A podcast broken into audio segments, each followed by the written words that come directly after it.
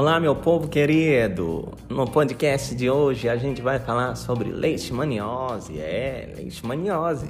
Manuel Gomes também sabe de doenças causadas por parasitoses. Não, pessoal, brincadeiras à parte. No podcast de hoje a gente vai falar sobre leishmanioses.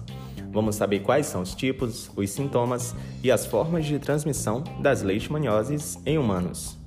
O Sistema Único de Saúde ele oferece um tratamento gratuito para a doença é, mas vale ressaltar que os, as dificuldades é, que encontramos é, de ter acesso aos serviços de saúde no nosso país e esse sistema de saúde ele é pioneiro na adoção, na adoção de medicamentos orais.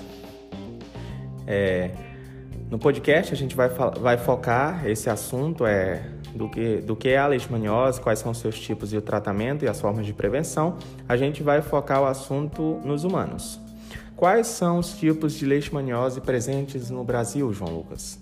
Bom, para lhe informar, a gente tem dois tipos principais de leishmaniose, que é a tegumentar, que ela não é letal e está relacionada ao surgimento de lesões na pele ou mucosa, mas também temos um caso que é mais complicado, um caso que pode ofertar mais riscos à saúde humana, que é a visceral, que se não tratada adequadamente, ela pode ser letal ao ser humano e para os cães, e para os cães, acometendo fígado, baço e a medula óssea.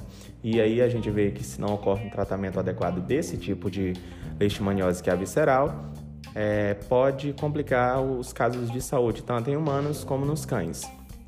Quais são os sintomas desses dois tipos de leishmaniose? Bom, a leishmaniose tegumentar, como eu já disse, são lesões na pele ou nas mucosas, e a leishmaniose visceral, que é o caso mais grave, que pode pode se tornar mais grave sem um adequado tratamento são febre irregular e prolongada, anemia, indisposição, palidez da pele ou das mucosas. A falta de apetite, a perda de peso e inchaço do abdômen também podem ser sintomas da leishmaniose visceral. Como eu posso me prevenir da leishmaniose? Bom, quando indicado pelas autoridades de saúde ou visitas de agentes de saúde na sua residência, é indicado é, com uma, uma certa frequência uma dedetização do ambiente em que se vive. Evitar banhos de rio ou de igarapé localizados perto de mata ao entardecer. É, ah, mas eu não posso banhar no igarapézinho quando eu viajar para o interior. Pode, mas devendo, é, tomando os devidos cuidados e principalmente aqui ao entardecer, que é onde ocorre uma maior concentração, segundo estudos realizados. Usar mosquiteiros para dormir é uma boa tática de prevenção. Usar telas protetoras em janelas e portas.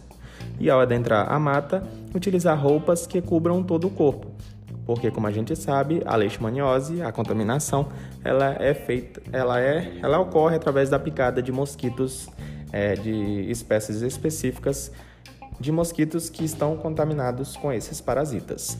O tratamento das leishmanioses ele está disponível gratuitamente no SUS, como eu disse, que é o Sistema Único de Saúde, e ele é feito, ele é feito at através da, do gerenciamento de dosagens de medicamentos orais.